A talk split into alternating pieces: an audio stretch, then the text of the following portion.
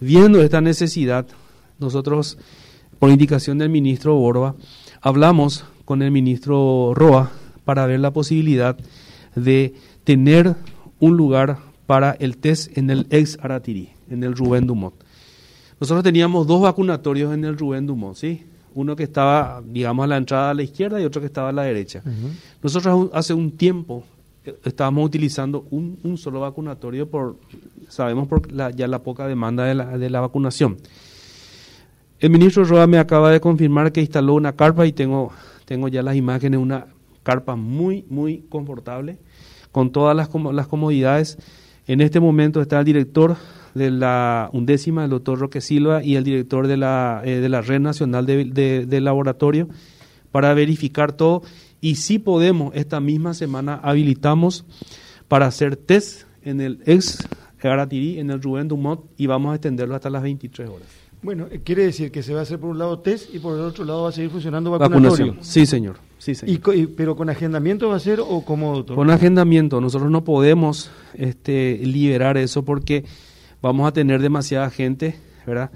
Y como digo, va a haber gente que tiene que ya hacerse y gente que tiene que esperar un poco más. De ahí viene la importancia del agendamiento. Habilitarán carpas de hisopado en el Aratiri, ¿verdad? Sí, señor. Eh, para informar con precisión, porque eh, para que la gente no confunda, eh, Luis, nosotros, nosotros doctor, ya están verificando y si se dan las condiciones, usted no, no, sabría decirnos si va a ser mañana o pasado. Esperemos que sea mañana. Necesito nomás tener el reporte del director de la undécima y del director de la Red Nacional de, de Laboratorio y lo vamos a anunciar a través de una conferencia de prensa. Bueno, pero eh, ¿eso qué significa? ¿Que va a funcionar desde qué hora a qué hora? Y queremos que funcione desde las 7 de la mañana hasta las 23 23. Realmente estuvimos recorriendo el, el, el, el autódromo Rubén Dumont, ¿verdad? Viendo la posibilidad por expresa orden del, del señor ministro sustituto hoy de, de ver la posibilidad, ¿verdad? Y estamos analizando, será será de todas formas un un lindo emprendimiento con el eh, con el pos de, solucionar el tema de, la alta demanda de, de hisopado que tenemos actualmente. Y estamos ya, ya hicimos el relevamiento y seguro que el, el doctor Santiago Isabel y el director de red de, de, laboratorio va a, pasarle el informe correspondiente. Es algo que, se puede materializar. ¿Y es posible hacerlo esta semana, doctor? Y esta semana, no, no me va a afectar a mí, esta semana eh, yo creo que se podría mover para el para el fin de semana en, su efecto arrancar ya el día lunes con todo, ¿verdad? Pero e, esa es la idea, ¿verdad? La, la misión es que de tener todo listo, ¿verdad? Hay que entender también que uno de nuestros cooperantes ahí es la Secretaría de Emergencia Nacional, ¿verdad? Entonces hay que conversar también con ellos para ver toda esa logística que se necesita, Carlos.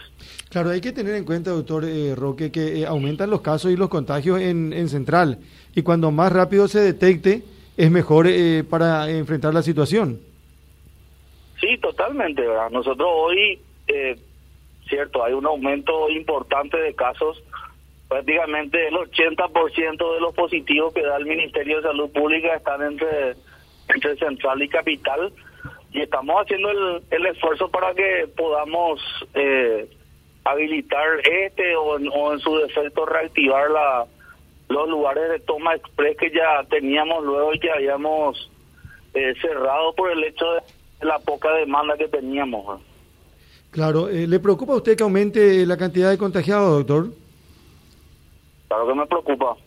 Hay que entender de que nosotros Hoy tenemos un número importante de casos que todavía no tiene una repercusión en nuestro sistema de salud.